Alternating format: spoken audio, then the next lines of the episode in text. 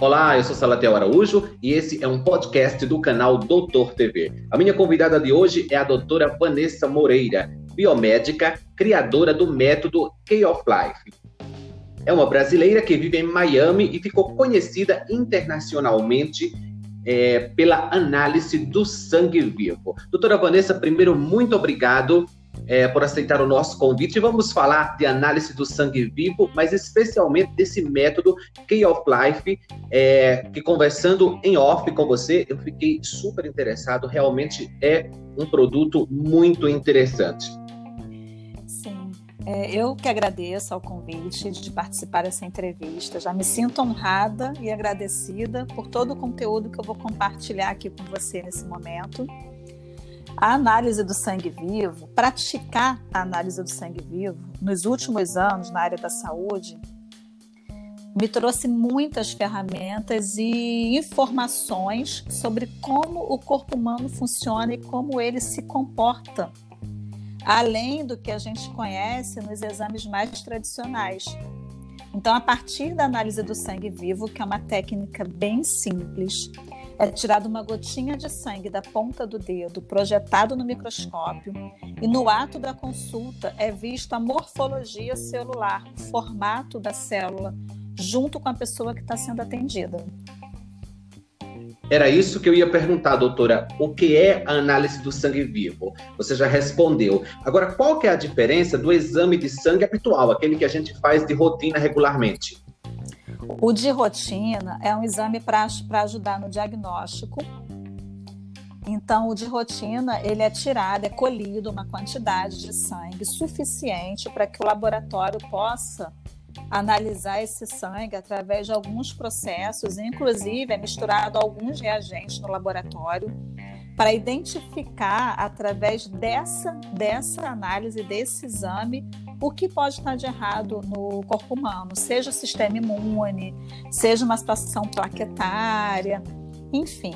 Na análise do sangue vivo, não. Na análise do sangue vivo, eu tiro uma gotinha de sangue da ponta do dedo, projeto no microscópio e eu vejo, eu tenho uma visão mais ampla do que pode ter ali de informação que ajuda a pessoa a descobrir o que está causando a doença dela, caso ela já esteja doente, ou o que pode vir a causar uma doença no futuro.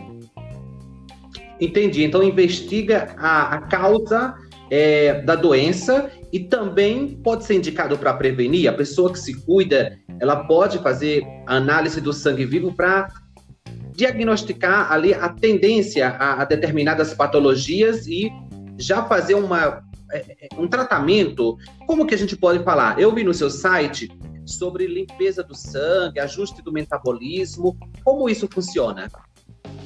É, exatamente. Você perguntou e respondeu já algumas, algumas questões. Por exemplo, é, na análise do sangue vivo, a pessoa que vem prevenir, na verdade, eu gostaria de atender mais pessoas que se preocupam mais com a prevenção do que com o tratamento quando já está doente. Porque aquela pessoa que acha que o corpo dela está muitas vezes não está, e isso é detectado na análise do sangue vivo. Eu atendo muitas pessoas que acham que está tudo perfeito e que muitas vezes vêm para consulta ou por curiosidade ou pela questão emocional também, que eu faço link. E quando eu, eu coloco a lâmina e observo o sangue, eu vejo que tem do que o motivo que levou a pessoa a me procurar. Então, para prevenir, a pessoa não só pode, como deve. Porque na análise do sangue, eu vejo informações muito valiosas acerca da saúde daquela pessoa. Ainda não saber que ela já tem uma predisposição ao, ao, desenvolvimento de alguma doença e que isso pode ser evitado com as informações que eu tenho durante a consulta.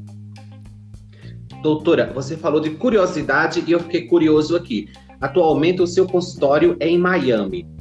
Porém, Exato. regularmente, é, você atende aqui no Brasil. Qual é a diferença do americano é, para o brasileiro nos cuidados com a saúde? Quem está mais atento? É, quem se cuida melhor? A diferença é que, infelizmente, nós brasileiros ainda temos a tendência a negligenciar as informações quando temos acesso. O que significa isso?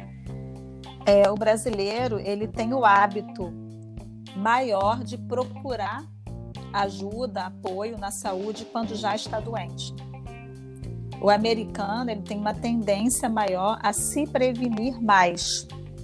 No entanto, para o americano, para colocar em prática aquilo que é necessário para, para o processo terapêutico que eu passo, normalmente é um pouco mais difícil para o brasileiro. Interessante, não é mesmo?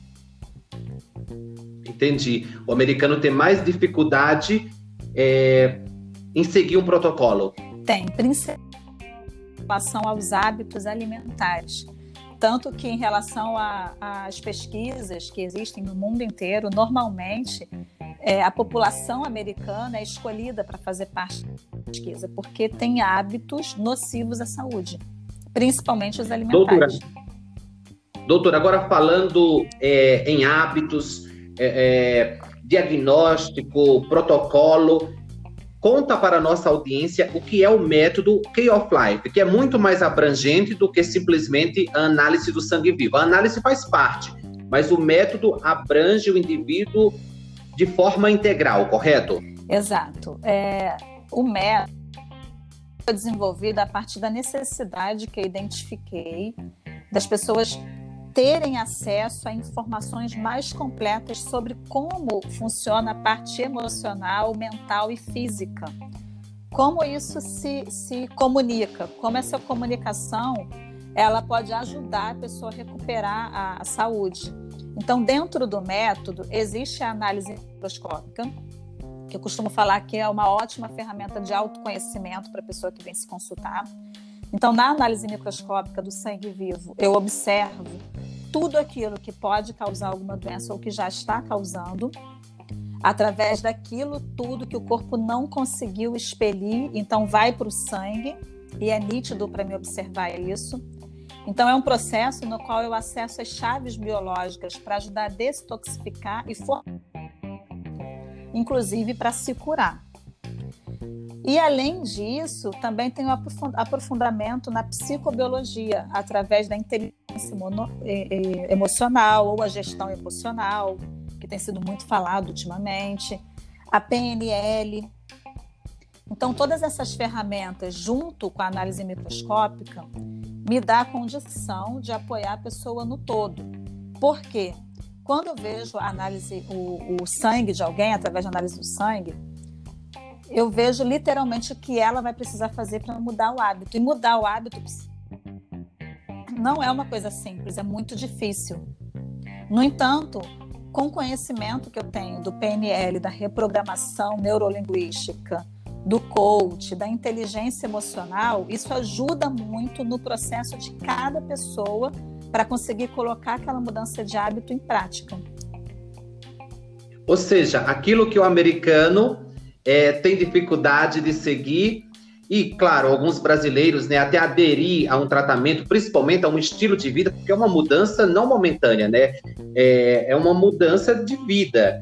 Uh, então, tem essas ferramentas que ajudam a pessoa psicologicamente e que torna isso mais fácil, menos sofrido e, claro, com resultados é, fantásticos. Então, o, o método, ele trata o indivíduo mentalmente, fisicamente, é, agora, como é feito? São uma série de consultas, é, é, é, uma espécie de, de, terapia. E outra coisa que muitas pessoas devem estar se perguntando: é, você está nos Estados Unidos, é possível fazer online?